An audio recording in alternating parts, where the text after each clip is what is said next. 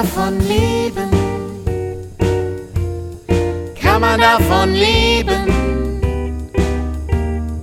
Kann man davon leben? Oder geht das eher nebenbei? Heidi Dai und Rock'n'Roll. Kinderliedermacherin. Beruf oder Berufung? Alles, was interessant ist rund um Kindermusik und Kinderlieder. Yeah.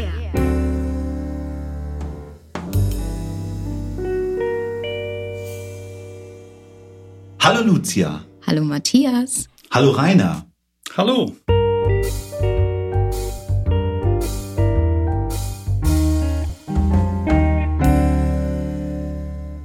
Rainer Wenzel, heute hier zu Gast, Kinderliedermacher, Urgestein, wenn ich das sagen darf, aus Nürnberg.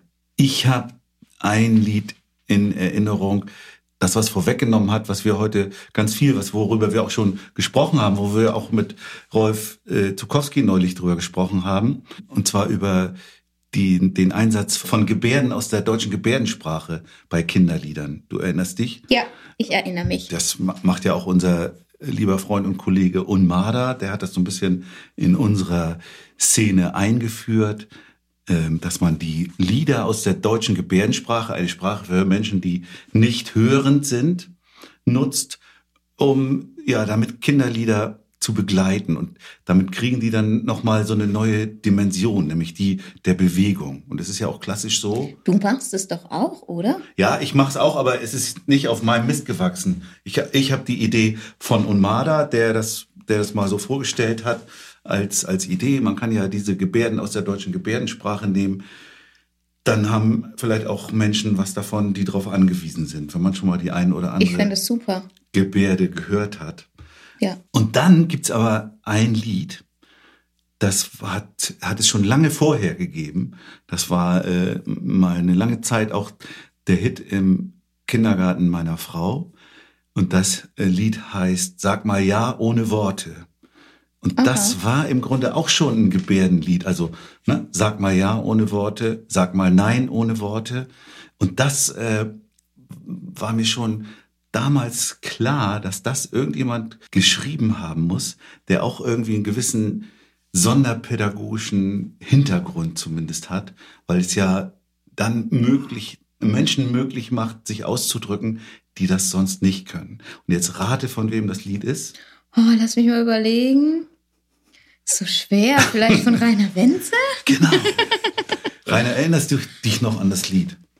Ja, ich habe es auch nach langer Zeit gestern als Auftakt zu einem Konzert für einen Abschied von einer Kindergartenleitung gesungen. Natürlich erinnere ich mich daran. Und äh, ich darf jetzt erstmal aufgreifen, was du vorhin geschildert ja. hast, dass mit den Gebärden, das habe auch nicht äh, ich quasi erfunden. Das ist bei mir erst sehr spät gekommen. Spezielle begleitende Bewegungen zu machen. Da hatte ich auch Kontakt mit einer jungen gehörlosen Frau von der Stadt Nürnberg und die hat mir so Videos gemacht und da ist es bei mir ein bisschen ins Rollen gekommen. Ist aber nicht mein Hauptfeld.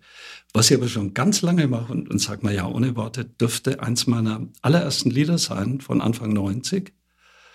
Und da habe ich mehrere Lieder, die, weil ich komme komm aus der Arbeit, aber der Lebenshilfe gearbeitet, Kinder ohne Behinderung, Kinder mit Behinderung. Und da konnten viele auch nicht sprechen. Da habe ich das einfach für mich bist, damals schon umgedreht. Du bist Heilpädagoge? Nein, äh, Heilerzieher. Heilerzieher. Und, Spielpädagoge als Zusatzausbildung, mhm. wenn wir schon dabei sind. Mhm. Aber die, die, die, die ähm, Bewegungen, also du hattest da noch nichts mit der gehörlosen Sprache zu tun, sondern die, du, Genau. hast, du, du hast einfach nur überlegt, wie kann man Ja sagen ohne Worte und wie Nein. Genau, mit, mit gehörlosen Sprache hatte ich nichts zu tun. Ich kenne natürlich den Begriff, ne? aber ich, das war überhaupt noch nicht mein, mein Feld sozusagen. Ne? Aber durch die, die Arbeit mit den Kindern, Kinder mit sehr vielen verschiedenen Behinderungen und auch Sprachlosigkeit, äh, ist, sind da mehrere Lieder entstanden und davon dürfte das das, das bekannteste sein. Das war mir schon immer ein Bedürfnis, die Kinder miteinander, also ein Thema ist für mich auch gegenseitige Wahrnehmung. Also dass die, dass nicht nur immer die, die Starken und die Schnellsten gewinnen, sondern dass man auch guckt, was können die anderen auch. Das ist einfach mit der Arbeit gewachsen. Aber fast 20 Jahre in dem Beruf gearbeitet. Du hast ja eben gesagt, das sag mal ja, ohne Worte, was du gestern gespielt hast, beim Abschied für eine Erzieherin, die aus dem, die jetzt in Pension geht oder was, oder die sich einfach aus einem Kindergarten verabschiedet? Die oder? ist äh, in dem Alter, wo sie sich verabschiedet. Ja. Okay. Und die hat sich das gewünscht.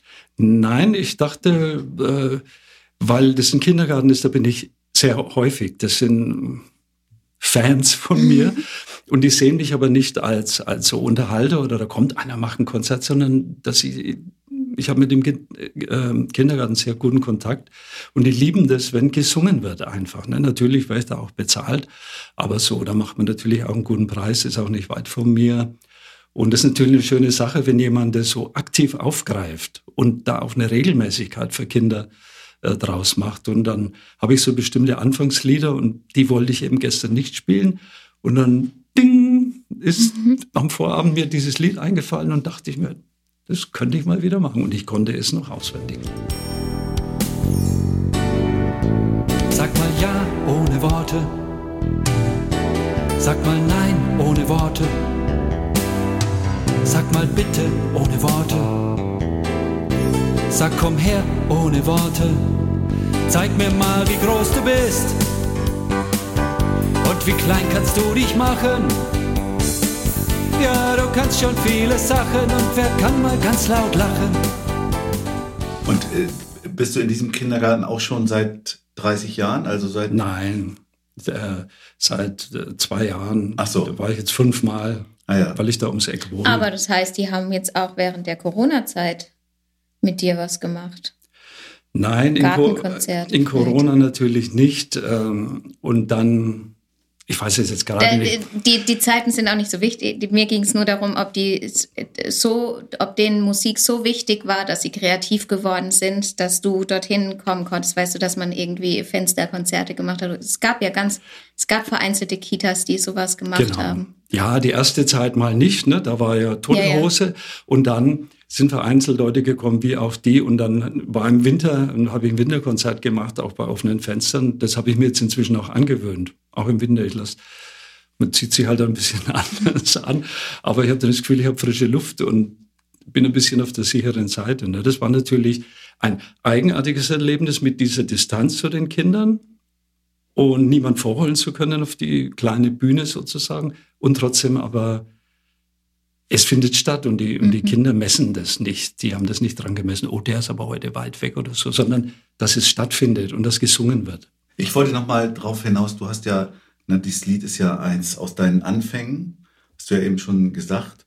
Und ne, seit 30 Jahren ist das unterwegs oder seit über 30 Jahren, wenn du sagst Anfang der 90er. Da gibt's ja jetzt auch schon Menschen, ne, mit denen du das damals zuerst gesungen hast. Die waren damals fünf, sechs, die sind heute 35, 36. Kommen die nicht auch schon mit ihren Kindern dann zum Konzert? Ja, also nicht alle. nee, äh, es kam wirklich vereinzelt vor und auch äh, welche, die wirklich so ein, so ein Abo hatten, die, die waren dann immer da. Ne? Und, und das ist schön. Das ist schön für jemanden wie mich oder unser eins, wenn sowas passiert. Ne? Da, da rechnest du ja anfangs nicht damit, ne? dass man selber älter wird, dass die Leute älter werden. Ne? Und äh, das ist natürlich das Schöne an unserem Beruf. Oder im Vergleich zum Beispiel, ich kenne ja die Nürnberger Szene, die alte Blueser- und Rocker-Szene. Ne? Das Publikum wird mit denen alt und dann sterben die so alle so langsam, sowohl auf der Bühne und vor der Bühne. Ne? Das ist einfach so ein Phänomen. Und wir werden immer älter und unser Publikum bleibt aber so jung. Und dann kommen, wie du schon richtig bemerkt hast, ähm, dann die Kinder von diesen damaligen Kindern. Und denkst du dann eher, oh, toll, oder denkst du eher, oh Gott, wie alt bin ich schon? Das erste. Also natürlich, äh, ich weiß nicht, muss nicht gesagt werden, wie alt ich bin. Nein, Nein ich bin schon, also ich habe schon eine ordentliche Zahl von, man sieht mir das nicht an. Und da bin ich auch wirklich sehr dankbar dafür, dass ich so ein Glück habe, dass ich das noch so machen kann und die Bühne noch rocke. Aber, aber so, dass, dass, dass der Hausmeister dich anspricht, äh, kannst du das mal da wegräumen, das kommt nicht mehr vor, oder? Also, wenn ich an die Schule komme, früh um sieben oder so, du. Oder auf irgendein Festival, wo man fragt, wo, wo, wo ist denn hier die Einfahrt? Na, da fährst, da fährst da hinten oder so. das, ist, das ist mir egal. Also inzwischen. Ich weiß nur, dass, dass du das mal erzählt hast, dass du immer so für jugendlich noch gehalten wirst. Naja, das mit dem Sie und so, das ist ja eine Sache von Abstand und Anstand und ich, ich finde das relativ. Ne? Also ich, ich sage zu keinem, Sie können aber Sie zu mir sagen. Das, das würde ich nie machen. Das ist mir in dem mhm. Moment echt egal, weil andere Dinge wichtiger sind. Wenn ich jetzt diesen Satz dann sage, dann liegen da vielleicht auch 20 Jahre dazwischen. Man, man entwickelt sich mhm. ja auch und kommt wo ganz anders hin, was man früher nie gedacht hat, dass man mal so denkt. Und heute sage ich mir, ja, ich bin dankbar und froh, dass ich noch so jung geblieben bin. Ne? Auch wenn niemand sieht, dass mir hinterher jeder Knochen weht. Und ich dann manchmal nach, nach zwei Auftritten am Vormittag lege ich mich Mittag hin, eine halbe Stunde, ne? weil ich einfach platt bin. Aber Grello macht das jeden Mittag. und ohne was zu arbeiten. Entschuldigung. Schönen Gruß an Grello vom High Street Tonstudio, bei dem wir ja auch wieder zu Gast sind. Ja, ja. Ich habe mir ja auch deine Lieder angehört und die sind doch auch sehr pädagogisch, deine Lieder. Also du, du verarbeitest doch, also wir, wir diskutieren immer wieder im Podcast darüber, wie, welche Richtung von Kinderliedern es gibt. Und meine Frage ist eigentlich, würdest du dich da sehen in, im pädagogischen Kinderlied oder sagst du eher, du, wir hatten gestern eine Gruppe da, die, die haben erzählt, dass sie eine ganze Bühnenshow haben und so. Also gerade das Wort, deine Lieder sind pädagogisch gesagt, das habe ich kurz gezuckt weil ich das aus einem anderen Zusammenhang kenne. Ich kenne das von Kollegen, Kolleginnen oder irgendwelchen anderen, der für die das negativ besetzt ist. Also oh, ich schreibe nur, ich, ich schreibe nur, ich schreibe nur pädagogische. Äh, nein, deswegen sind wir hier. Ich, das ist mir ein Bedürfnis, das zu klären, weil für, für manche ist pädagogisch trocken, langweilig, äh, spaßbefreit und so. Und ich lebe eher das Gegenteil. Für mich ist Pädagogik ein Wort. Ne, das ist, Pädagogik können auch sagen, ich arbeite mit Kindern, mir sind Kinder wichtig, ich bin Begleiter von Kindern auf meine musikalische Weise, ne, als Ergänzung auch zu Kindergarten und Schule. Das sehe ich mich schon. Ne, und, und ich werde nicht Leuten dazwischen pfuschen, äh, und, und Stimmung machen, die, wo die Kinder dann mit hochroten Köpfen rausgehen und die Leute froh sind, dass ich wieder weg bin. Ne? Das würde ich, das würde ich nie machen. Sondern ich sehe mich da auch ergänzend. Und insofern, wenn du das positiv besetzt, ist es für mich auch positiv, weil ich Kinder kenne. Ich, ich arbeite mein Leben lang mit Kindern. Ich habe mit Zivildienst angefangen. Ich arbeite schon immer mit Kindern. Ich habe selber Kinder, Enkel. Also für mich ist das äh, ohne Beigeschmack. Für mich ist das normal eigentlich, dass ich Inhalte bringe, die die Kinder angehen und nicht irgendwas. Äh, Kinder sind nicht irgendein Publikum, sondern die, die wollen ja angesprochen werden als sie selber. Hat sich das, äh, haben sich da deine Lieder auch verändert im Laufe der Jahre? Du hast ja eine Entwicklung gesehen, also ich sag mal, wo du vielleicht noch nach was anderem gestrebt hast in den Anfängen deiner Karriere, wo mhm. du gedacht hast, hast du nicht wirklich gedacht, ich nehme das mal als Metapher, ich werde mal groß auf irgendwelchen Bühnen 10.000 Leute begeistern. Mhm. Hast du nie gedacht, ich weiß, aber so in diese Richtung eher gedacht beim Songwriting. Mhm. Wenn, wenn ich mir jetzt deine Sachen angucke, klingt das so hm, gesetzt und jetzt weiß ich genau, was ich will und ich schreibe die Lieder, die ich mit den Kindern machen, singen und spielen kann, wenn ich in den Kindergarten komme, wenn ich in die Schule komme. Hat sich das verändert? Matthias ist ein aufmerksamer Beobachter. Und du hast auf den Punkt gebracht, ja. Jetzt, äh, du hast jetzt der Entwicklung äh, wirklich kurz zusammengefasst. Äh, so anfangs, so in den ersten zehn Jahren, habe ich so schon einiges ausprobiert. Mir fällt jetzt spontan ein Plakat ein von 90, 92. Da habe ich eine Propellermütze auf und eine selber bemalte Hose und bunt und, und Propeller hat sich da gedreht. Und da war drauf gestanden Songs und Action. Da, da denke ich heute, oh, was habe ich da gemacht? Aber das, das war ein Teil dieser Entwicklung. Mhm. Und habe dann auch meine erste CD, die war ganz schön, die hat ganz schön gebrezelt, ne, mit, mit ganz viel Musik, die ich so live ja nie gemacht habe, was übrigens dann auch ein Lerneffekt war, das so zu reduzieren und wiederzugeben, so wie es einem entspricht. Also da ist eine Menge passiert. Und Dann habe ich noch ein einschneidendes Erlebnis gehabt. Ich habe längere Zeit auch im Chor mit einer Musikpädagogin, Schulmusikpädagogin zusammengearbeitet. Und die hat mich darauf aufmerksam gemacht, bei meinen älteren Liedern, dass die manchmal so ein bisschen holpern ne? und, und Versmaß, mal Auftakt, mal keine, mal Mischung aus Jambus und Trocheus und all diese Sachen, die ich sehr wichtig finde, wenn man will, dass Kinder die Lieder nachsingen. Ohne große Probleme. Ne? Und da habe ich viel von der gelernt. Und seitdem habe ich, achte ich darauf, dass die Lieder durchgängig Jambus oder Trocheus sind. Ne? Dass die Kinder die problemlos nachsingen können. Das ist eine Herausforderung. Manche sagen, die deutsche Sprache ist sperrig. Finde ich nicht. Ich finde Deutsch wunderbar. Man muss halt basteln. Man muss Synonyme kennen. Man muss einfach eine Lust selber an Sprache haben. Ne? Und, dann, und dann kriegt man das hin. Und manchmal schmeißt man halt auch eine Strophe weg.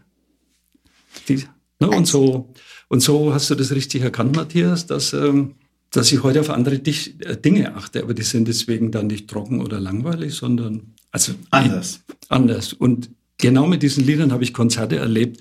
Da konnte ich dann auch nicht mehr singen, weil das ganze Publikum und die Kinder nicht Tränen gelacht haben und bis wir wieder neu anfangen konnten, weil das so lustig manchmal war und so spontan. Und, und sowas liebe ich, solche Situationen. Also die hast du jetzt erlebt, diese Situation, nicht früher, als du Songs und Action angeboten hast. Ja, so in den letzten 20 Jahren, sagen wir mal, ja. Und dann gehäuft. Und es gefällt mir total gut. Das ist so lebendig dann. Und weil du das mit dem Star und so, da wollte ich auch nie hin. Das, nee, das war ja jetzt auch nur überspitzt gesagt ja, genau. von Matthias. Es ja, ging einfach gut. nur, das so, so zu verbildlichen. Ja, ja, war aber eine gute, so gute Polarisierung mal, dass man, du findest dich ja immer irgendwo zwischen zwei Polen. Irgendwann findest du deinen Weg da dazwischen. Ne? Ja, ich, mein Reden ist ja immer, ich finde ja, man muss diese beiden Seiten zusammenbringen. und ich finde, es geht eben auch. Es gibt ja auch Kollegen oder Kolleginnen, die sagen, das muss man strikt trennen. Du machst die Lieder für die Bühne und für die Show und das sind andere Lieder als die, die du im Kindergarten mit den Kindern auf dem Boden sitzen im Spielkreis machen kannst. Und da finde ich ja, ist es ja auch eine Herausforderung, weil du eben so vom Tüfteln auch mit der Sprache und so mhm. gesprochen hast, auch eine Herausforderung die auch zu, zu dem, was ein Kinderliedermacher oder eine Kinderliedermacherin befähigt gehört, das so hinzukriegen, das, das Lied so zu schreiben, dass es diesen Entertainment-Charakter immer noch hat und trotzdem singbar ist für die Kinder, dass sie das selber zu ihrem Lied machen können, umsetzbar in der Arbeit, dass es also auch im Nahfeld funktioniert. Das ist schon eine hohe Kunst, finde ich. Darf ich? Ja, ja. Ich, ich trenne ein bisschen. Also nicht, nicht absolut, das finde ich auch für mich nicht nachvollziehbar. Aber es gibt Lieder, manchmal wünscht ich, ich habe Konzerte, wenn ich wo vertraut bin, dann lasse ich das vorletzte Lied immer offen und da hat jemand einen Wunsch. Ne? Und dann kommt oft ein Lied, was die Leute von, von meinen Liedern hören wollen. Ne? Und dann, dann kommt manchmal tatsächlich Kakuri. Kakuri der Zaubervogel. Und da muss ich sagen, das geht nicht. Das ist wirklich kein Lied von die Bühne, für die Bühne. Es gibt ein Drittel, sage ich mal, grob geschätzt, ein Drittel meiner Lieder sind wirklich für die Arbeit gedacht, für die, die mit Kindern arbeiten, wo du eine vorbereitest, ein paar Tage oder übst und bis das mal drin ist, das kannst du im Konzert nicht leisten, so Textpassagen, Bewegungsabläufe, ne? die, die bleiben wirklich in der Arbeit. Und und ein anderes Drittel davon, die, die kam, habe ich ein paar sogar, die, die habe ich irgendwann auf der Bühne ausprobiert und plötzlich funken die. Ich dachte, toll. Ich habe das immer nur auf Fortbildungen ja, gemacht. Das finde ich auch ein ganz tolles Erlebnis. Also ich habe auch ja. genau solche Lieder, wo ich dachte, das ist jetzt hier für, für die Fortbildung, fürs Nahfeld, Fingerspiel. Das äh, ist ganz klar, das ist für die Arbeit in der Gruppe. Und dann habe ich aber so bei den Fortbildungen vor allen Dingen immer gemerkt, dass es noch mehr hat und dass die Leute da so mitgehen. Und dann habe ich es auch mal beim Konzert ausprobiert und wow, es ist einer der größten Konzert-Live-Hits geworden, weil es mhm. irgendwie so funktioniert. Also manchmal weiß man es ja selber nicht vorher. Aber ausprobieren. Und es funktioniert nicht oder es funktioniert. Und hinterher kann ich sagen, ich habe es ausprobiert und es hat nicht oder es hat geklappt. Das ist eine tolle Erfahrung. Ja. Also für einen selber auch, ne? So, ja. Kakuri, Kakuri ist ein Zaubervogel. Kakuri, Kakuri, er fliegt um die Welt. Kakuri, Kakuri, er fliegt über Wolken. Kakurika, Curry grad wie's ihm gefällt. Fliegt Kakuri hoch in deinen Traum, findet er ein rotes Nest in einem Baum. Nimmt er die Vögel gleich bei der Hand, fliegen sie zusammen weit über das Land. Ich habe jetzt die Erfahrung gemacht, also ich habe mich ja eher immer im pädagogischen Kinderlied gesehen und aber dadurch, dass ich jetzt auch ein paar Konzerte wieder spielen durfte, habe ich festgestellt, ich habe jetzt ein Sommerlied geschrieben mit Kollegen zusammen. Die, die, das habe ich explizit für Konzerte geschrieben. Das würde ich zum Beispiel jetzt bei einer Fortbildung nicht machen, weil ich, es hat natürlich einen Inhalt und es hat auch eine Bewegungsaufforderung, so ist alles da, aber es ist für mich ein totales Live-Lied und da musste ich dann an dich denken, weil du ja immer sagst, du willst beides verbinden. Ich bin jetzt so ein bisschen abgerutscht, auch in die andere Richtung, Hast du auch schon- aber noch nicht verbunden. Hast du auch schon einen Glitzeranzug? Nee. Aber ich habe neue T-Shirts mit. Oder wie war das, eine Propellermütze? Auch noch nicht, nee. Aber Lucia, ich habe auch die umgekehrte Erfahrung gemacht, dass es Lieder gibt, die, die waren eigentlich nur fürs Konzert und dann habe ich gemerkt, das äh, probiere ich auf einer Fortbildung auch aus und das hat geklappt. Und dann fallen einem im Nachhinein viel noch Sachen ein, die das Lied gar nicht vorher drin hatte. Und, die, und plötzlich sind da Sachen drin, die hast du selber noch nicht gesehen. Oder Erzieherinnen sagen auch mal, wir machen zu dem Lied so und so. Und da habe ich auch umgekehrt von denen oft was gelernt und baue das dann im Nachhinein in mein Lied ein. Solche Prozesse finde ich total schön und spannend manchmal. Dann leben die Lieder. Ja, die, die leben wie Ja. wir, die werden Ja. auch älter. Und weil du sagst, es war eins, sag mal, ja, ist das älteste Lied. Das habe ich gestern so gern gespielt. Das war wie. Und hast die, es- die waren ja nicht alt, das ist ja kein alter Käse, die waren ja nicht alt. Nee, aber hattest du auch mal eine Phase, wo du es nicht spielen konntest, wo du es nicht mehr hören konntest? Ja, also nicht Das gibt's auch, dass man so ein Lied so oft gespielt hat und denkt, nee, jetzt muss es erstmal weg.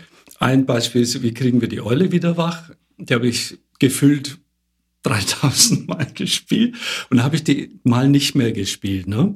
Weil manche Leute sagen, ach nee, Eule. Und dann, und dann Wunsch, ne? Wunschfrei, die Eule, ne? Und dann habe ich es gespielt und habe das total lustvoll auch gespielt, weil es die Leute sich gewünscht haben, ne? Oder wenn Leute fragen, wie, wie kannst du das nur machen? Ein Lied so oft spielen, ist das nicht irgendwann abgenutzt? Da sage ich, nee, das Publikum ist ja neu, für die ist es vielleicht das erste Mal und ist doch dann spitze dann. Du hast ja mal mit dem Lied einen Preis gewonnen. Ja, Vor- war der vor- erste und einzige. Ich bin kein, ich bin kein Vor- Preismensch. Vor vielen Jahren, aber das, den hast du gewonnen, in, in Berlin an der Landesmusikakademie. Ja, ja, Da hast du, hast du uns alle aus dem Feld geschlagen. Ja, und dann haben sich aber auch welche beschwert, weil nicht Text und Melodie beides von mir war, sondern es war eine Drunken Sailor, die Melodie, die ist halt sehr bekannt und es hatte auch einen Vorteil, dass Kinder was sofort aufgreifen können, weil sie es schon kennen mit einem anderen Text, hat wunderbar funktioniert, aber ja, das war schon ein tolles Erlebnis. Wie kriegen wir die Eule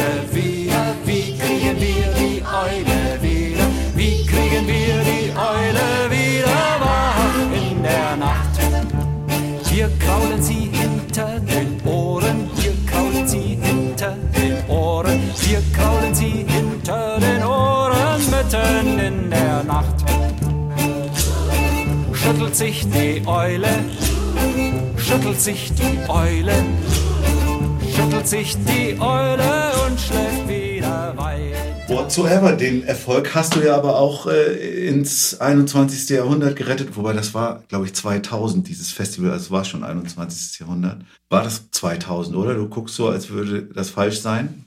Ich weiß, wovon du gerade redest. Von dem, von dem Wettbewerb.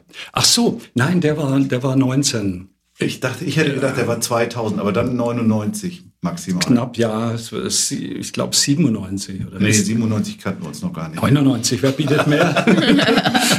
Gut, Ja, ja, hier wird jetzt schon gedealt. vor Euro. Vor Euro war es noch. Vor Euro war es auf jeden Fall.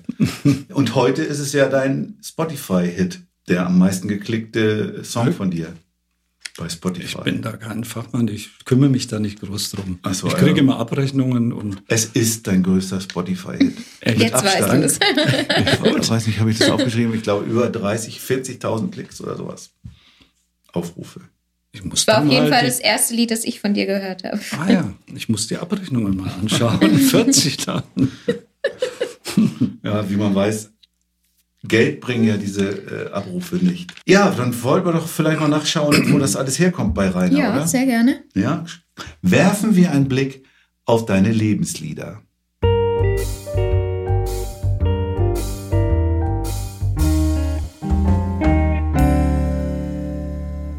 Rainer, wusstest du, dass Freddie Quinn eigentlich Österreicher ist?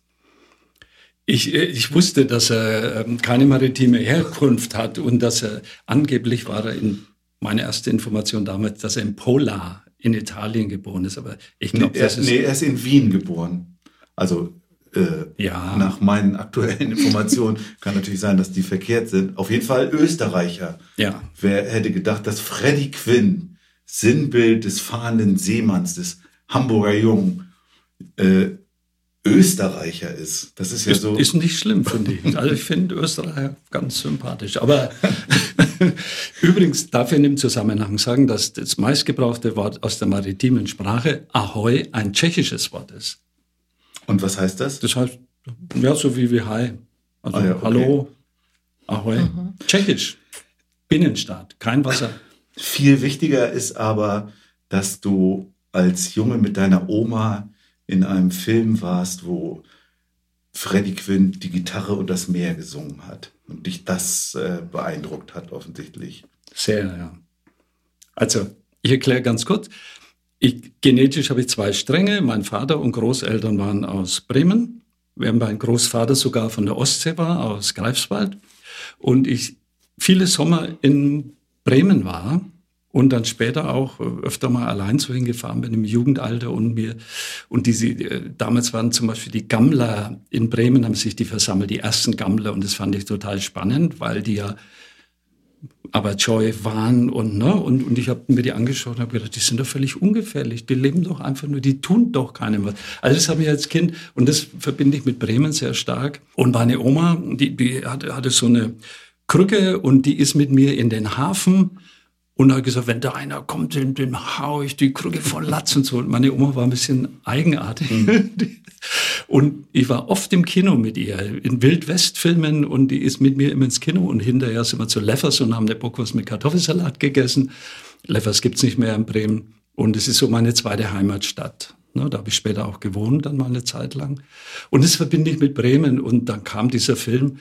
Ich habe damals noch nicht Gitarre gespielt, aber das war in meiner kleinbürgerlichen Nürnberger Welt boah, hat, hat sich da so was aufgetan, dieses Maritime und die Ferne und ich habe damals schon viel gelesen und meine Fantasie ist oft mit mir durchgegangen und das, insofern dieses Lied, das höre ich heute nicht mehr. Der Text, der ist ja ziemlich albern eigentlich, ne? Und es blieben ihm Fre zwei Freunde, Ja, die Gitarre und das Meer. und vor allem, äh, Jimmy wollte ein Mädchen lieben, doch ein anderer kam daher. Ich meine, das ist doch völlig ein blöder Text. Aber als Kind und Freddy mit Cäsar und Gitarre fand ich, fand ich toll. Genau. Ein Damals. Leben, ein Lebenslied eben. Hm, Hör noch mal kurz rein.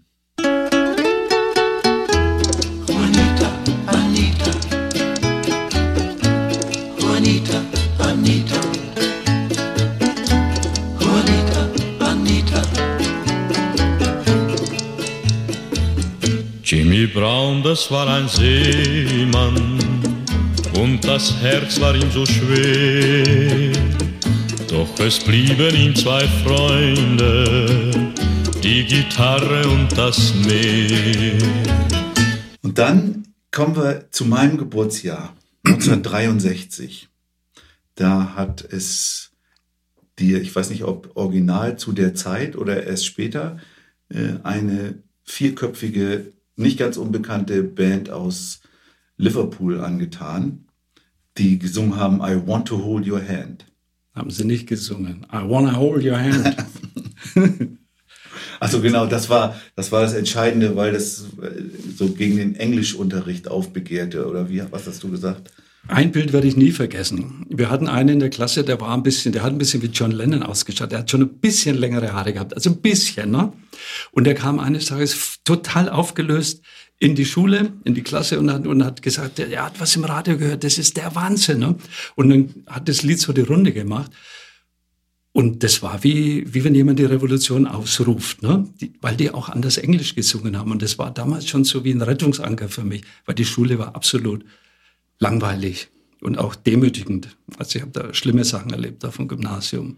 Und da war das so echt ein Rettungsanker. Aber hast du da selber auch schon Musik gemacht oder hat dich das erst noch wieder dazu inspiriert? Ich habe Gitarre gelernt mit elf, zwölf in einer Jung Jugendgruppe. Das waren so eine Art Pfadfinder. Das war aber die Vorläufer vom SDS damals, ne? Äh, Sozialistische Studentenbund. Ja.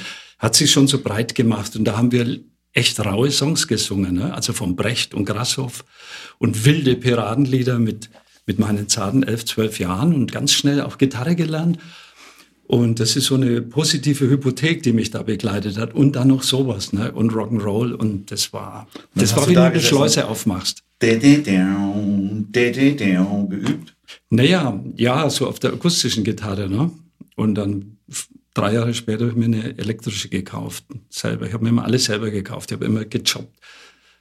Und dann bin ich natürlich zum zweiten Mal durchgefallen auf dem Gymnasium und dann musste ich die Gitarre verkaufen.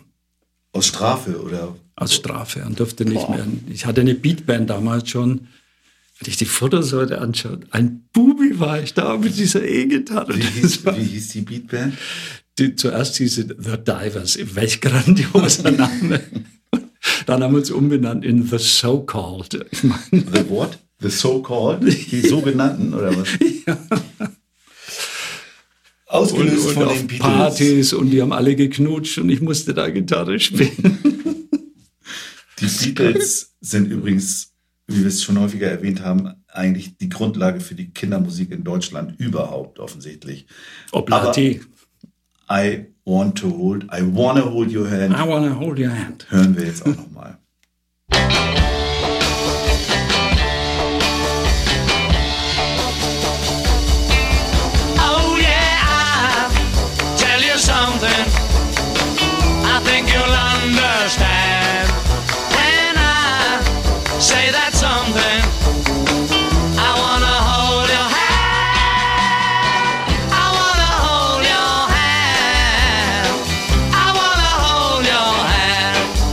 An dem nächsten deiner Lebenslieder haben sich Generationen von Musikkritikern, Fans und Musikern mit der Deutung abgearbeitet. Und gefeiert wurde vor allen Dingen immer wieder die Uneindeutigkeit dieses Songs. Mr. Tambourine Man, davon ist die Rede. Du hast, glaube ich, erstmal die Version von den Birds angeführt. Hitparade. Wir Ja. haben halt noch Radio gehört und haben immer drauf gewartet und die hatte nur eine Strophe, Ja. ne? Aber allein die schon. Aber es war ja schon, äh, also im Vergleich zu dem Lied von Bob Dylan war es ja schon irgendwie eine, ja, Kastration ist jetzt ein schlimmes Wort, aber es hat ja, das Lied hat ja auch sonst eben diese poetische Kraft.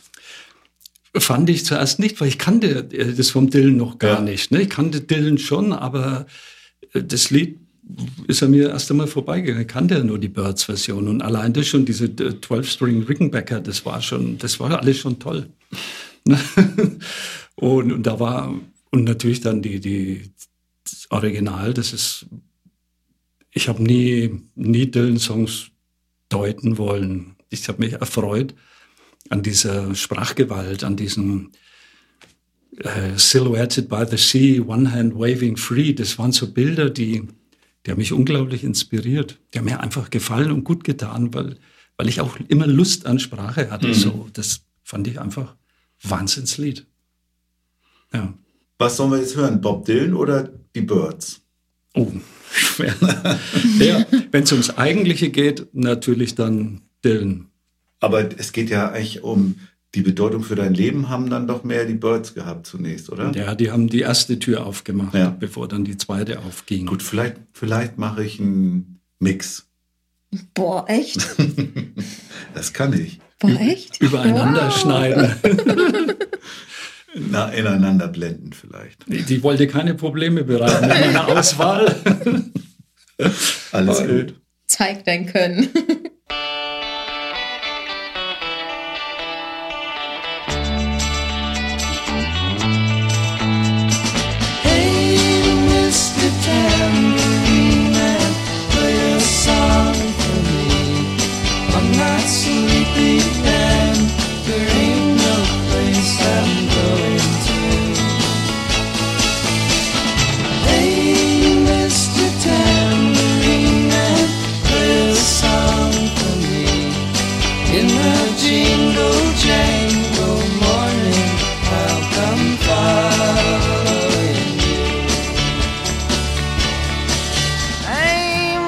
Tambourine man, play a song for me.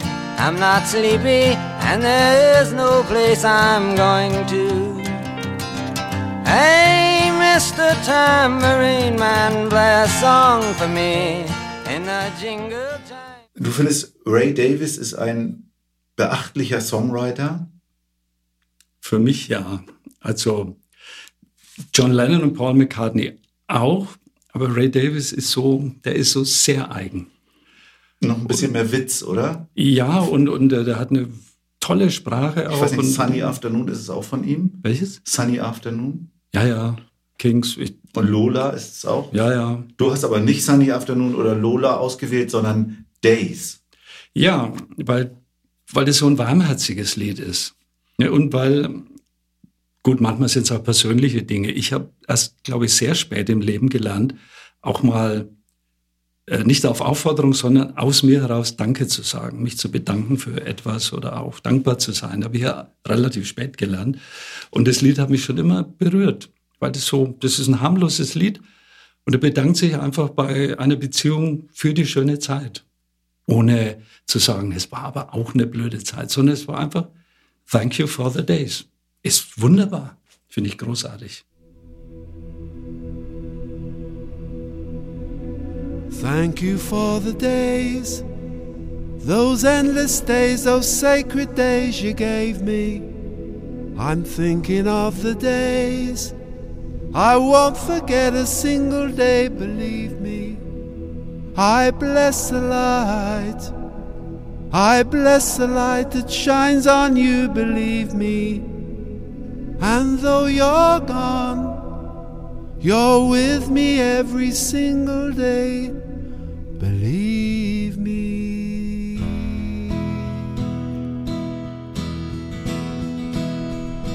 Days I remember all my life. Days when you can't see wrong from right. You took my life, but then I knew that very soon you'd leave me. Dieser Song ist von 1968 und dann hast du gesagt, der streitet sich mit Susan Vegas Luca, aber das ist ja 20 Jahre später gewesen. Wie können, wie können die in Streit geraten? Inhaltlich. Also, beim Überlegen, ich, ich kann auch 20 Lebenslieder nennen. Ich, ich habe versucht und habe ich gemerkt beim dritten, es, es fehlen Frauen auch. Das ist mir auch wichtig, dass, und da habe ich gedacht, es gab nicht viel Frauen damals, die so tolle Songs geschrieben haben. Die kamen zehn Jahre später. Ich kenne ganz viele Ami-Frauen, die Wahnsinnsliedermacherinnen und Gitarrenspielerinnen, die kamen erst etwas später. Das Feld war halt doch. Naja, Johnny Mitchell. Zum ja, Beispiel. das war aber nicht so meine Wellenlänge. Das war mir zu, das, das hat mir nie so gefallen. Die war toll, natürlich. Ne, Habe ich auch live mal in Tübingen gesehen. Und Luca, ich habe mir gestern erst nochmal wieder den Text angeschaut. Das ist ein sehr persönliches Lied und eigentlich ähm, kann man fast dabei heulen, weil es ist ein sehr, ein Kind, Luca, der spricht quasi von sich und seiner maroden Familie und dass er geschlagen wird. Das wird alles nicht so offen, aber jeder weiß, was gemeint ist. Und das fand ich ein ziemlich erschütterndes Lied, aber auch äh, toll. Also es ist großartig, dass jemand so ein, so ein Thema so offen auch macht und in die Popmusik einbringt. Und würdest du sagen, dass so ein Lied wie Luca auch die Lieder von Rainer Wenzel irgendwie beeinflusst hat? nicht bewusst, also ich glaube, das ist mir nie passiert, dass ich da, oh, da, könnte ich mal anknüpfen, aber ich glaube im Unterbewussten. Also es gibt ein Lied von mir, das haben wir dir doch gleich gesagt, das ist ein ziemlich trauriges Lied. Also da haben auch schon Leute geheult, tatsächlich. Und da ist es so, dass ein Kind was sagt und wird nicht ernst genommen und, und man weiß nicht so genau. Mhm. Ne? Also ich, ich denke schon, dass sowas indirekt äh, Einfluss hatte. Also das, ich will damit auch sagen, ist mir erst im Nachhinein aufgefallen, dass ich vielleicht auch für manche Sachen auch offen oder sensibel war, wo ich vorher nie drauf geschaut habe. Und, und denke, es gibt auch Themen, die auch wichtig sind. Ne? So wie ist, äh, in Fortbildungen habe ich auch ein Lied über, über Trauer und Tod. Ne? Das haben wir in unserem Podcast hier auch schon oft thematisiert, dass das Thema Trauer und Tod sehr wichtig ist in dem Bereich. Also wir diskutieren regelmäßig in den Folgen, gell? Ja. Also Also, vor allem für die wie Arbeit- heißt dein Lied? Hm? Wie heißt dein Lied zu dem Thema? komischen Titel, Die alte Gans ist tot, heißt es. Das ist anhand eines Tieres, das ist ein, äh, ein amerikanischer Folksong, Aunt Rhody, Tante Ah ja, Rhody. Go tell Aunt Rhody, Rhody, go genau. tell Aunt Rhody, go tell Aunt Rhody that The old grey goose is dead. Ne, und es ist mir irgendwann vor ein paar Jahren, ist mir das einfach so in den Sinn gekommen und ganz spontan habe ich das übertragen. Ne? Und, und das kommt total gut an der Fortbildung, weil viele Leute auch äh, das Thema ablehnen für sich oder Angst haben vor dem Thema. Und für Kinder ist es auch, äh, man kann nicht sagen, ach, ach, deine Mutter ist gestorben, ach so und so, ne? sondern es ist hochsensibel und, und dass man ein Medium benutzt. Und bei mir ist es eben die, die alte Gans, die halt irgendwann auch mal stirbt. Und man kann auch jung sterben. Ne? Und, und was von ihr verwendet wird und äh, die, die Federn, da wird ein Kissen draus gemacht für die Nacht. Ne? Und das finde ich eine schöne Metapher, äh, dass von jemand was bleibt, wenn er gestorben ist. Ne? Das weiß man erst nach einem Jahr oft oder später. Ne? Finde ich ein Draufgebracht hat mich eigentlich der Friedrich Wahle mit seinem, mein, äh, Die Katze? Meine Katze ist gestorben, ne? Aber eigentlich eher der Gerhard Schöning. Wenn man überhaupt Vorbilder hat, dann war der Gerhard Schöne das in vieler Hinsicht für mich. Nicht generell, aber in vieler Hinsicht. Und der hat, Auf den kommen wir gleich. kurz den Satz noch, der hat auf Konzerten auch wirklich ein Lied gesungen, da haben die Leute geheult und hinterher hat er äh, das Auto von Lucio gesungen. Das geht. Wir sind nur so verkrampft zu diesem Thema. Ne? Das, ist, das gehört alles zusammen. Ne? Hören wir einmal in Luca rein und danach werdet ihr verstehen, warum ich jetzt gerade so gebremst habe. My name is Luca. I live on the second floor. I live upstairs from you. Yes, I think you've seen me before.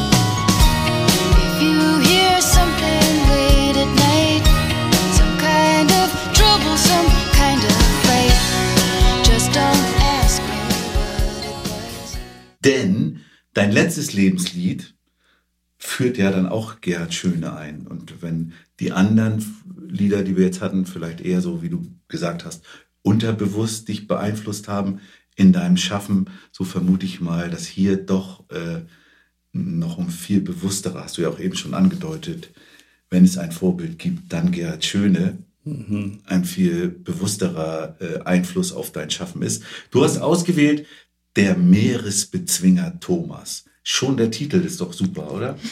ja, finde ich auch. Das, eigentlich reicht es schon. Das ist schon toll. ja, Aber ein Kind verzeiht seinen Eltern, ja. das ist ja auch irgendwie erstmal ein schöner Gedanke. Ich habe das äh, eine Schallplatte damals geschickt bekommen. Ich kannte den Gerhard Schöne nicht. Ne, es war ja noch DDR. Ich kannte ihn weder dem Namen noch, noch Musik. Und es ist eine tolle Platte. Kinder, dann dachte ich mir, Mensch, da können sich so die Wessis aber ein ordentliches Stück abschneiden von dieser Textsensibilität insgesamt und von diesen sehr feinsinnigen Ideen, fand ich. Und, und das Lied vor allem. Und also beim ersten Mal sind mir die Tränen gekommen bei dem Lied, weil ich das so, so rührend Das ging mir fand. ähnlich. Hm? Das ging mir ähnlich. Also das äh, geht. dass Kennst jemand, du das? Aber ich werde es mir jetzt anhören. Ja, äh, manchmal- gibt's leider nicht bei Spotify. Ach so, na dann kann ich es nicht du- kennen. manchmal denkt man ja, vielleicht geht dir das auch so oder dir, du hörst ein Lied von jemand, also ist mir schon passiert und dachte mir, warum habe ich das nicht geschrieben? Das, das und dann wollte ich selber eins schreiben, so ähnlich. Und neulich erst, dann habe ich es weggeschmissen, habe gesagt, der oder die hat Hat's einfach, einfach hat einfach, das so ist, so muss ein Lied dann auch Ja. sein. Ne? Und, und das- also ist oh- ohne Lied. Neid, ne? aber dass man einfach denkt, Mensch, da hat jemand ach, so ein wunderbares Ich wollte gerade geschrieben. ich wollte gerade sagen, ein gutes Lied muss Neid erzeugen bei den Kollegen. Mir geht es oft so, dass ich, wenn ich Reime höre, wenn ich so richtig gute Reime höre, dann denke ich mir immer, wow, warum bin ich da nicht drauf gekommen? Weil man, die liegen ja so, die, auch die guten Reime liegen ja eigentlich so naheliegend und so auf der Hand und trotzdem kommt man manchmal nicht drauf. Komischerweise parallel dazu kannte ich äh, vom Klaus Hoffmann, äh, Klaus W. Hoffmann in dem Fall, äh, wenn der Elefant in die Disco geht. Das war eins der ersten, die ich so gehört habe. Das fand ich toll. Vom rockig Mhm. so und, und, und Bewegung, das hat so bei mir auch was ins Rollen gebracht. Ne? Und gleichzeitig aber auch dieses Meeresbezwinger Thomas. Und da habe ich gemerkt, der Elefant ist klasse. Der ist ein klasse Lied und tolle Bewegungshit, kannst du am Fasching und immer spielen. Aber der Gerhard Schöne hat so, der hat was ganz anderes angerührt. Der hat so eine, diese hohe Sensibilität und dieses Reinschauen in Kinder und was die wirklich bewegt und das aufgreifen und widerspiegeln. Das fand ich umwerfend. Das hat mich Und- total bewegt, das Lied. Und hat ja später, also die Lieder so ähnlich, also später als bei dir, sind die mir auch begegnet. Aber dann hat er ja auch noch mal eine unnachahmlich interessante, spannende Art gehabt, das auf die Bühne zu bringen, das zu inszenieren. Ich weiß, dass wir mal bei einem der ersten Kongresse über Inszenierung von Kinderliederkonzerten gesprochen haben. Und da haben wir, haben wir als Beispiel so ein Gerhard Schöne Konzert gesehen. Also es gibt auch die Konzerte, wo er, wo er vorne mit der Gitarre steht und die Sitzt. Die Zettel liegen auf dem Boden und er singt einfach die Lieder oder das Publikum singt sowieso mit. Aber es gibt eben auch so richtige Inszenierung, wenn er dann so mit, mit mehreren Musikern und so macht, die wirklich auch, wie soll ich sagen, stilprägend waren und sind. Na dann, hören wir rein in den Song. Machen wir. In Meeresnot treibt ein winziges Boot, darinnen ein Junge, Thomas. Wenig Proviant, das Steuer zur Hand, kühn ist sein Blick. Die Eltern sind fern, er hatte sie gern, doch wegen der fünf so ein Riesentheater, das hielt er nicht aus.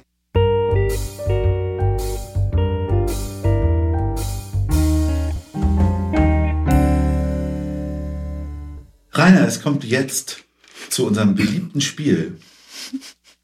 Und das geht so, dass du aus Lucias Beutel vier Zettel ziehst. Bitte möglichst, nee, nicht möglichst, sondern Nein, unbedingt unterschiedlich. unterschiedlicher Farbe. Du musst also reingucken. Und, Ach so, ja, ich, und dann so, stehen da so. vier Begriffe drauf. Und auf denen soll, aus denen sollst du dann hier live und ungeschminkt Oh, darf ich das Lied zurückgeben? entstehen lassen. das, bisschen schummeln. Was war, fehlt noch? Gelb? Und rot, ne? Ja. So, und dann liest doch mal vor, was da so draufsteht. Wenn du es lesen kannst. ja, ich kann ziemlich viel Schriften lesen. Ich habe Was? selber eine ziemlich schlimme Sag, sagst du mal durch? Kugelfisch, Wut, Wut, Tasse. Tasse, Kugelfisch, Olivengrün. Kugelfisch, das sein? Wut, Tasse Ja. und Olivgrün. Da steht Olivengrün, aber nimm Olivgrün ist einfacher vielleicht. Ja, es ist schon, wenn wir bei Feinheit von Sprache sind, ist es das Gleiche. Olivengrün wäre für mich was Neues. Oliv, Olivgrün. Ich kenne man eigentlich, auch Olivgrün, aber, ich habe hab im Olivgrün Internet. habe ich sofort die äh, äh, Assoziation äh, Bundeswehr. Oder? Das ist doch Ja, Oliv. was keine schöne Farbe. Also die Olivenbäume sind sehr schön. Ja, Das, also dann nehmen wir Olivengrün. Dann nehmen wir Olivengrün, genau. Dann haben wir. Dann haben wir den schönen wir nicht- Oliven. wir Dann nicht- brauchst du eine Haben wir Gitarre? nicht die Bundeswehr drin. seltsamer Zettel da. Brauchst du eine Gitarre? ja, ich dachte, ich soll irgendwas mit Gitarre dazu spielen. Ja. Kannst oder- du? Musst du nicht, kannst. Ja, ja. Die, die, Kannst auch a cappella. Nein, ich brauche, ich muss da ein bisschen. Ja. Wie, wie viel Zeit habe ich? Äh, Na, wir würden gerne um 16 Uhr Feierabend machen. wir können ja zwischendurch ins Prozent gehen. Das,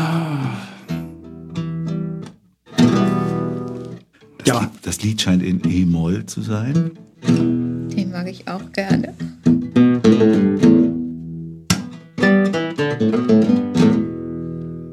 Also es muss kein äh, sehr anspruchsvoller Text sein. Oder Nein, es egal. muss sich auch Nicht- nicht reimen. nicht Es müssen reimen. nur die Es, Begriffe. es wird nicht verbreitet und, und dann gesagt, der Rainer Wenzel, der schreibt der bescheuerte Lieder. Also der, der Podcast ist öffentlich zugänglich, aber ähm, es ist nur dort.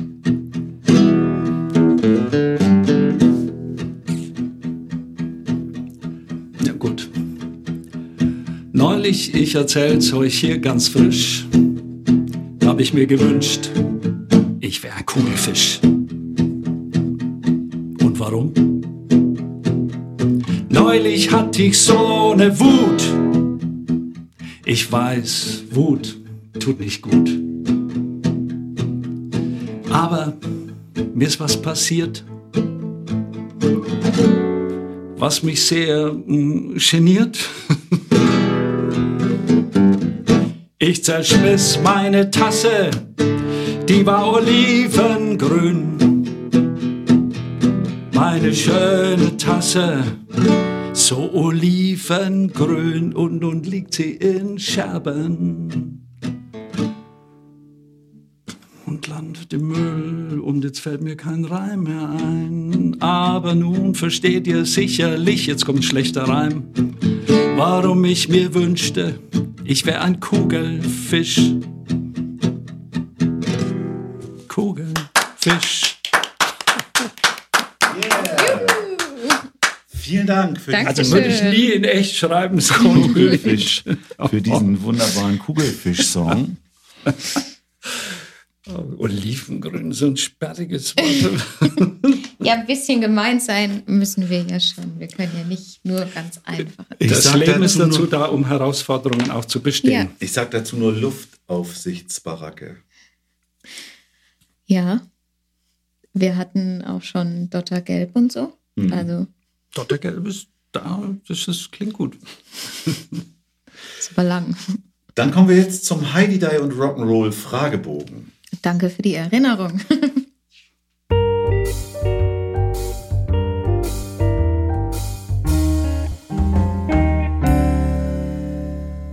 Rainer, wir stellen dir zehn Fragen und du antwortest kompakt. Du musst dich nicht äh, in der Wortzahl oder Satzzahl beschränken, aber es soll kein ganz ausuferndes Gespräch mehr entstehen. Du kennst mich anscheinend. Meine Frau hat mir heute noch mit auf den Weg gegeben, fasse dich kurz. Nicht mehr so viel erzählen. Das macht ihr so und dann brrr und so. Ich, ich kenne das auch, aber ich hab's manchmal nicht im Griff. Okay, ich versuch's. Was war dein erstes selbstgeschriebenes Kinderlied? Überhaupt. Oder eins, was bekannt wurde oder Nee, veröffentlicht. dein erstes, wo du Okay. das erste Mal dich auf das Terrain Ähm, begeben das, das war für meine Tochter, die ist äh, 79 geboren, meine Tochter Anja. Und für die habe ich 83, da war sie vier, habe ich ein Lied geschrieben von einer kleinen Maus, die an der Tür klopft, weil sie Hunger hat. Aber das ist nicht irgendwie veröffentlicht. Nein, das war ein ganz einfaches kleines Liedchen, aber es war mit Liebe geschrieben für mein Kind. Was erwartest du dir vom Kinderliedkongress im Oktober 23? Schwierige Frage, weil ich war auf den letzten Jahr gar nicht. Also ich habe jetzt gar keine Vorstellung davon. Interessieren wird es mich schon. Ich war noch nie auf einem, also Also äh, du hast gefragt von dem Kinderliederkongress, also nicht von einem allgemein, sondern von dem, der da genau, weil stattfindet. unser Podcast führt genau darauf hin. Also Angenommen, ich würde hingehen, da hätte ich natürlich auch eine Vorstellung und eine Erwartung. Und ich, für mich ist mein ganz wichtiger Punkt, eine Vielfalt zu hören, was andere so spielen, vortragen und auch denken. Also für mich ist ganz wesentlich auch, dass man was erfährt. Warum machst du das so oder so? Ne? So, warum brauchst du so eine große Bühne oder warum bist du so bescheiden? Oder all diese Dinge, die uns auch alle unterscheidet, die, die finde ich so interessant und dass darüber auch gesprochen wird oder ausgetauscht wird oder gezeigt wird. Das finde ich schön. Es ist sensibel. Es kann vielleicht auch mal wehtun, dass jemand sagt, na, mir ist das zu viel Klamauk oder so. Aber warum? Ne? Du bekommst 100.000 Euro. Was würdest du damit machen? Hm. Wenn du gefragt hättest, eine Million, dann wüsste ich es besser, weil dann würde ich eine Menge herschenken, auch äh, meinen Kindern auch. Und, aber 100.000. Es würden ein paar, es würden ein paar was kriegen. Meine Tochter, mein Sohn, auf jeden Fall. Und für zu Hause würde ich auch mal eine schöne Reise machen. Mit meiner Frau oder mit Kindern auch. Und ich würde mir ein neues Hörgerät kaufen, weil das ich habe ein Hörgerät seit acht Jahren und es ist einfach, ich sage jetzt das deutsche Wort nicht, was es ist, aber es ist ganz unzufriedenstellend und ich habe große Probleme und kämpfe mich so durch. Und Krankenkasse, ne, gibt es keins, muss ich vier Jahre warten, vier Jahre meines Lebens und da überlege ich jetzt schon. Ne? Und das äh, auch ein sensibles Thema, ne, weil die meisten Leute sagen nicht, wenn sie mal schlechter hören. Und ich finde es für unseren Beruf wahnsinnig wichtig. Mhm. Ja. Da ist mir noch niemand entgegengekommen, auch ne, äh, Krankenkasse oder so. Das, das ist ja mein Beruf. Das, ne, ich kommuniziere mit Leuten. Mhm. Das würde ich mir, die würde mir ein tolles leisten. Über welches Thema, das du noch nicht bearbeitet hast, würdest du gerne mal ein Lied schreiben? Über ein Thema, was ich noch nicht bearbeitet habe. Oh, ich habe schon so viele Themen.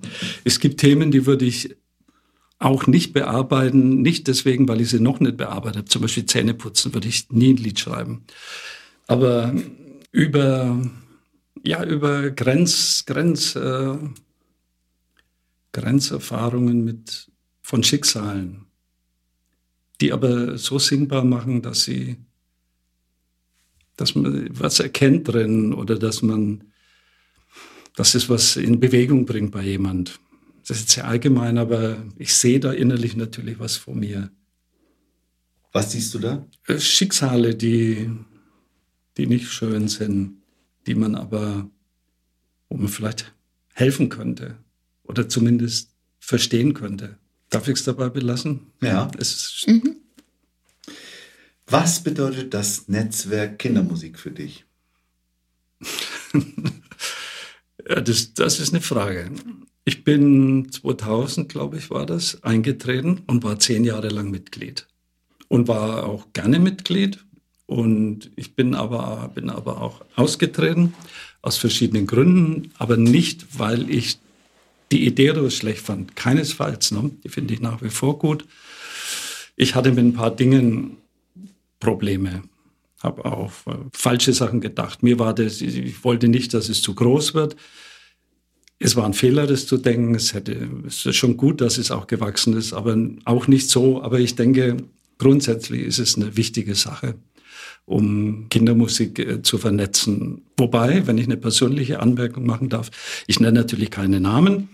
Man hat ja so Kollegen und Kolleginnen, die einen mag man mehr, die anderen weniger, die einen sind einem näher, die anderen sind einem nicht so und manches versteht man auch nicht und manches findet man ganz toll. Ich denke auch, für manche ist es vielleicht auch so eine Art ähm, Sprungbrett für eigene Karrieren. Traue ich mich jetzt mal zu sagen, während andere andere Dinge gesucht haben in dem Netzwerk. Austausch, Verständigung, Kritik auch, positive Kritik.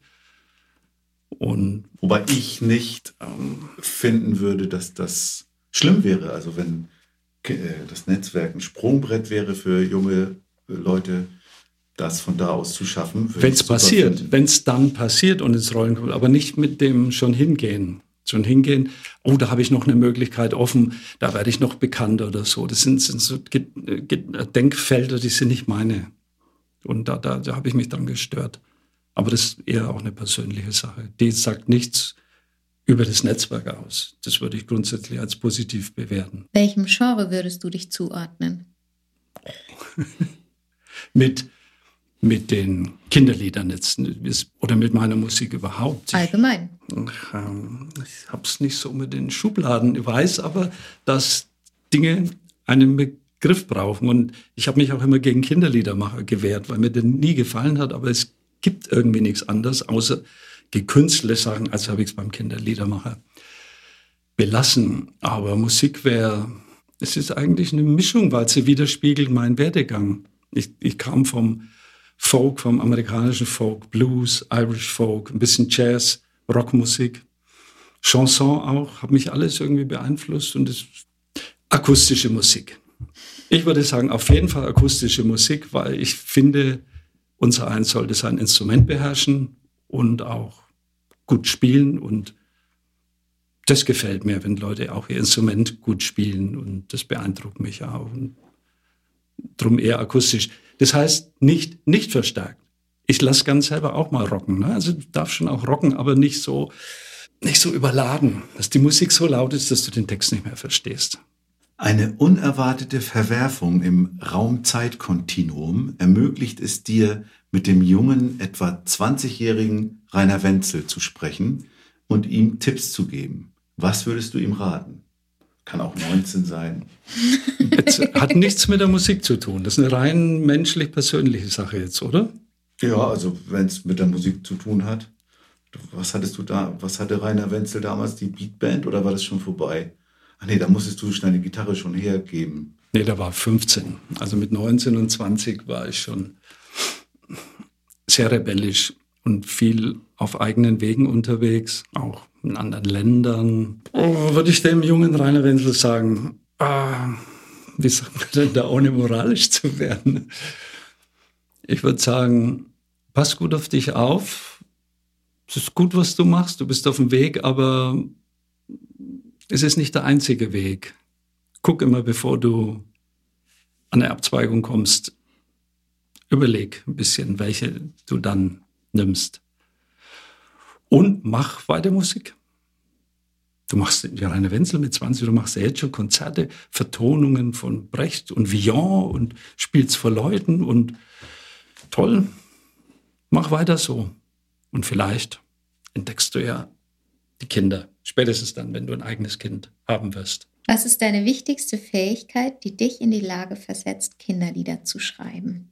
Es ist zumindest nicht die Musik an sich, sondern meine Kenntnis von Kindern und dass ich mein Kind, mein eigenes Kind in mir nie vergessen habe und es gut trennen und auch gut zusammenführen kann. Das finde ich für mich gelungen. Das muss jemand anders nicht sehen, aber das finde ich ganz wichtig, dass ich die Welt von Kindern verstehe und mich in der auch wohlfühle. Das finde ich, ja, das ist eine sehr große, gute Voraussetzung, damit da auch Lieder entstehen. Die, die besten Lieder sind auch nicht am Schreibtisch entstanden, ich schreibe jetzt mal ein Lied, sondern die, die sind gekommen. So, um das mal sozusagen zugeflogen. Du bist mit einer Zeitmaschine in die Vergangenheit gereist, denn du bist eingeladen zur Party bei den Cashs. Es sind viele Größen aus der Popwelt dort, unter anderem die Kings, die Birds, Bob Dylan, Susan Vega, Freddie Quinn, Gerhard Schöne. Im Hause Cash ist es üblich, sich als Neuling mit einem Lied den Eintritt zu verdienen. Vor dem gemeinsamen Essen bittet Johnny Cash dich deshalb eines deiner Lieder vorzutragen. Welches spielst du? Die meisten können ja gar kein Deutsch da. Eins von meinen Kinderliedern. Kinderlieder. Eins von deinen Liedern. Oh, meine Erwachsenenlieder habe ich so lange nicht mehr gespielt, die kann, die kann ich nicht mehr. Äh, soll ich das jetzt spielen? Nein. Nein, nein. Du Ach wirst so. Du sagen? Ach so. Hm. Ich glaube, ich glaube, ich würde auch ein ganz altes Lied von mir spielen. Ist auch eines meiner bekanntesten. Ich glaube, ja, damit werde ich auch viel identifiziert. Stark wie ein Bär, schnell wie der Wind. Es ist Anfang 90 entstanden und öfter kopiert worden. Ist ja immer gut. Ja, ja, gut. Im Grunde ja. Du sitzt in einer Talkshow und wirst gefragt, Kinderlieder, kann man davon leben? Was antwortest du? Da würde ich sagen, offensichtlich. Ich habe mich 2004 selbstständig gemacht und Lockdown kam 20. Also ich habe 16 Jahre lang prima gelebt. Bin ich reich geworden, bin ich berühmt geworden, was ich auch gar nicht will. Ich hatte immer genug Geld zum Leben, konnte mal auch eine CD machen, Liederhefte, konnte reisen, habe ein Auto, kann mir mal ab und zu guten Wein kaufen. Und mal nach Samsül fahren. Reisen hat er doch schon gesagt. In, meinen Ah, ja. in den geliebten Norden, ja, da fahre ich sehr gerne hin. Aha, dann Also- habt ihr ja was gemeinsam. Ja, der Harvey. Der ich, ja. Der, ja, der mal speziell. Ich bin raus, ich fahre lieber in den Süden. Ja, ja, dann ist der Fragebogen auch schon durch. und wir sind am Ende angekommen von unserem Podcast. Vielen Dank, dass du dich auf uns eingelassen hast, Rainer. Ja, danke schön. Vielen Dank, Matthias. Vielen Dank, Lucia. Das hat mir sehr gut gefallen. Das freut uns. Das freut uns, genau. Wie immer können die Lieder nachgehört werden, also bis auf den Meeresbezwinger Thomas leider, in der begleitenden Spotify-Playlist. Aber den hört man im Podcast, oder? Im Podcast hört man den und man kriegt ihn, glaube ich, auch bei YouTube oder so. Ich mache dann ja, ne, in den Show Notes ist immer der Link zum, zur Spotify-Playlist und wenn es Lieder nicht gibt und es gibt eine YouTube-Version, dann verlinke ich die noch im, in Oh, den du Show bist Notes. so gut. Da könnt ihr dann äh, da auch nochmal drauf hören. Aber die anderen Lebenslieder gibt's alle und vor allen Dingen auch die Lieder von Rainer, über die wir gesprochen haben, werdet ihr dann in der Playlist natürlich auch nochmal ausführlich hören. Wenn ihr uns schreiben wollt, dann könnt ihr das tun über Instagram, Facebook oder per E-Mail. Oder wer will, kann uns auch anrufen, vielleicht. Oder eine, Hatten wir noch nie? eine Brieftaube schicken. Flaschenpost. ähm, Ja, genau, ja. Das, das war das mit den Briefmarken, wo man, die man so draufklebt. Ne? Ja, und äh, das ja, Die Älteren erinnern sich dunkel. Bekommen ist noch auf Sendung. Ja, ist noch auf Ach so. Sendung.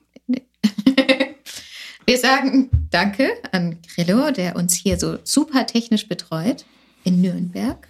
Im Genau. High Street Studio.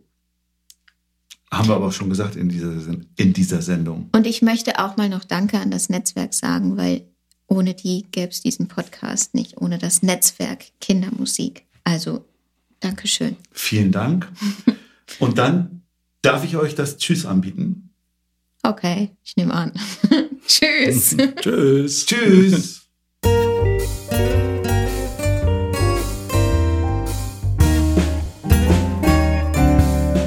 Kann man davon leben? Kann man davon leben? Kann man davon leben? Oder geht das eher nebenbei?